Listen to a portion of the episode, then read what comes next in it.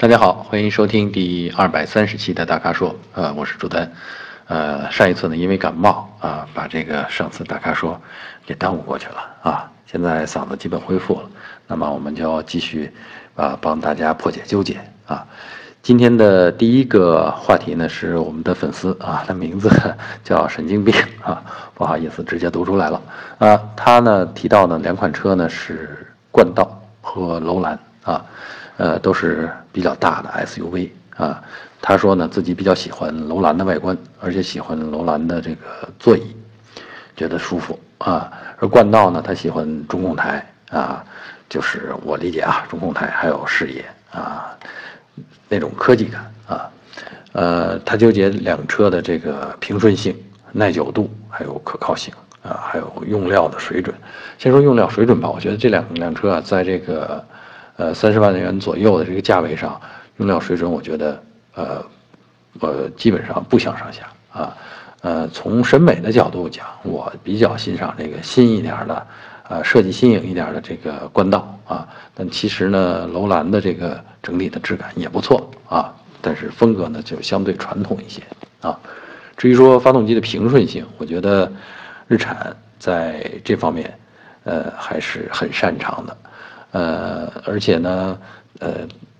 呃，它的整体的驾驶感觉也更偏重这种稳重啊平顺，呃，不像本田，本田呢可能更讲究一点激情，比如说，呃，发动机的动力响应啊，油门踏板的这个反应啊，啊，它都更偏向于呃这个，呃，激发驾驶者的激情啊，所以呢，你要想找平顺性，那你去找日产就对了啊。至于耐久度和可靠性。我觉得这两款车仍然不相上下，仍然都是可以让你踏踏实实的开上十年的车，啊，所以，呃，真要纠结，我觉得顶多也就是从审美的角度去纠结一下啊。当然，呃，具体说到，呃，哦，我们这位粉丝好像还提到了日常保养费用啊，其实也在同一个水准啊，两个车用起来都不贵啊，相对于这个，呃，将近三十万的这个售价来说。他们的使用成本其实都挺平易近人的啊，呃，所以呢，我觉得这没什么可纠结的了啊。这我们这位粉丝还说了，他注重长短途整体舒适性和安全性啊，然后动力油耗就不太在意啊。其实这两辆车的动力和油耗都挺让人放心的。当然，具体到我，我是比较呃喜欢这种。呃，官道这身身上的那股就是呃有点激情的呃那种 驾驶感觉啊，所以呢，这是我自己的这种感受了啊。那希望呢，呃，我还是那句话，就是这两款车啊你去开一下啊，提速，呃，感觉一下声音，感觉一下提速它的灵敏性。啊，然后走一走沟沟坎坎啊，简单的啊，所说我所说的沟沟坎坎，可能就是道路上的减速坎而已啊。然后这样您就能基本确定自己更喜欢哪个味道，所以试驾一下，就会很容易破解你心中的纠结啊。基本上你提到的那些问题，其实都不是问题，好吗？啊，第二个问题啊，我们的粉丝叫福二饼啊，福符号的福啊，福二饼，他呃问我这个，呃，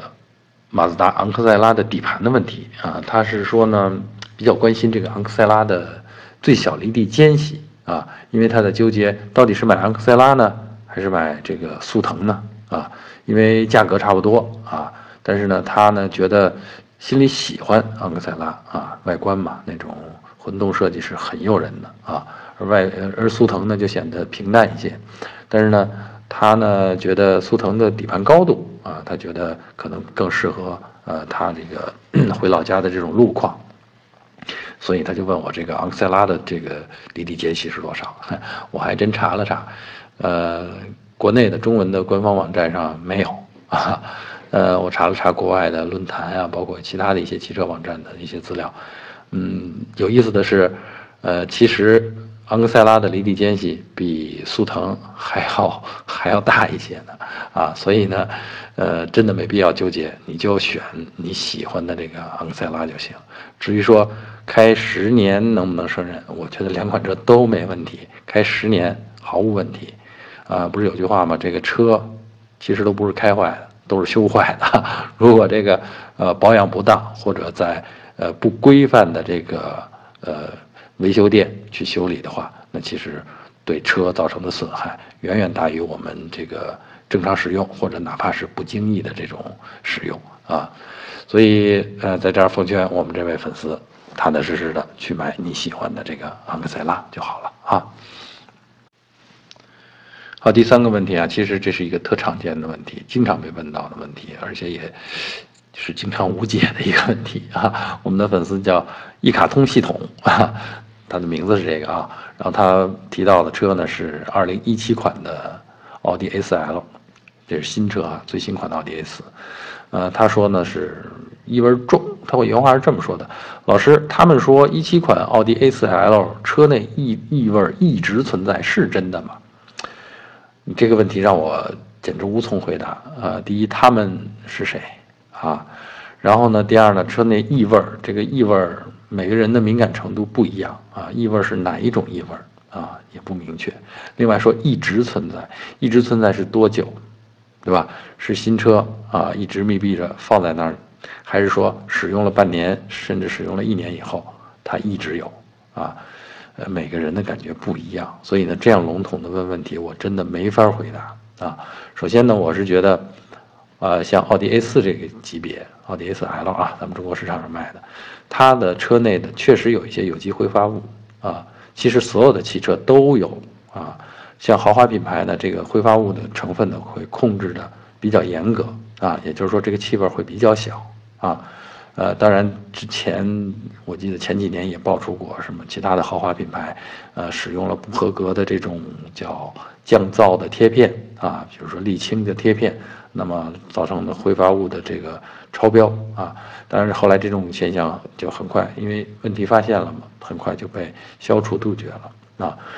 通常来讲，豪华品牌的用料啊会高于普通的这种我们所说的主流合资品牌。啊，因为价钱在那儿摆着呢，而且你面对的顾客也是更挑剔的一群人，人家花了那个钱，要求车内的味儿异味小啊，或者是这种挥发的味道要小，这是一种很合理的啊，他们的支付能力决定了，这是一种很合理的需求，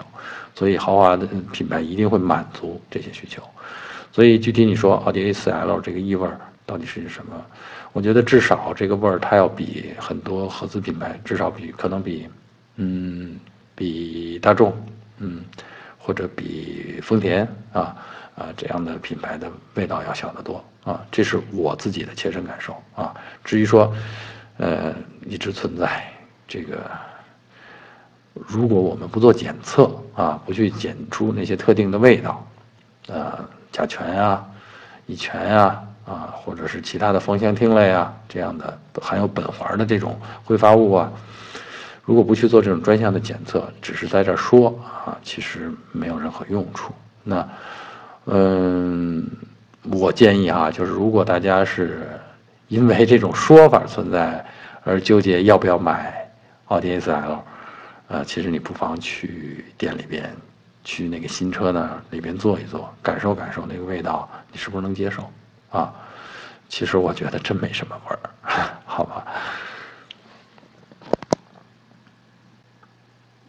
好，第四个啊，第四个话题啊，我们的这位粉丝的名字，嗯，我又不好意思念出来了，叫好人逃粪工，不知道是什么典故啊，呃，他的问题倒简单，他说呢，就是关心这个马自达阿特兹和本田雅阁的保养费贵不贵？呃，这个具体的数我也没去查啊，而且呢，我也觉得可能我查了也不太管用，因为他们的价格，这个保养费的这个呃价格范围我大致知道。啊，大概在六百到八百块钱吧，这就是常规保养啊，做一次这种呃换机油的小保养啊。所以呢，我觉得你你去问哪一款的保养费会便宜点儿，你就去买吗？首先还是决定，我觉得还是你根据车车型吧，至少比如说像我们前面那位粉丝那样，那喜欢那个造型啊，或者喜欢某种配置，或者喜欢这种这这款车开起来的那种感觉，这个应该放在。首先考虑的几个因素啊，至于保养费，人家又没有离谱啊，在六百到八百范围之间，我觉得在这个价位的车，这都是合理的啊。所以呢，你说贵一点儿，贵一点儿，贵多少算一点儿？你每年你要保养多少次，对吧？常规用车的话，咱们一年开不过两万公里，两万公里可能，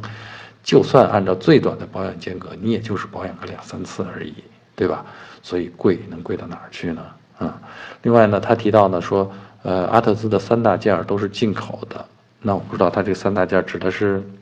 发动机、变速箱还是什么？啊，我猜想，既然说保养，也许就是呃机油，啊不是机油是机滤，呃空滤还有气滤，按说这也不是三大件啊，而且呢这这种这些零配件进口其实也没有太大的意义啊，所以呢我觉得，嗯在不明确的情况下，问题不明确的情况下啊，我的感觉就是，阿特兹真的不比雅阁，呃用起来更贵。啊，喜欢的话你就买吧，好吗？呃，今天最后一个问题啊，回答我们的粉丝瘾啊，上瘾的瘾哈，这个名字我好像经常见，而且他问了好几次关于马自达的问题了。那么今天呢，他问的是关于创驰蓝天啊的压缩比和使用的汽油的标号的问题啊。嗯，他说呢，这个高压缩比发动机呢要使用。高标号的汽油，对，这是确实是传统的说法。那么创驰蓝天的压缩比呢？我查了一下，大概是十三，二点零排量和二点五排量都是十三啊。而且呢，厂方给出的这个呃汽油的标号的标准呢，就是九十二号啊，没有要求更高的九十五号啊。那么 这个可能就是我们这位呃粉丝的问题的由来了啊，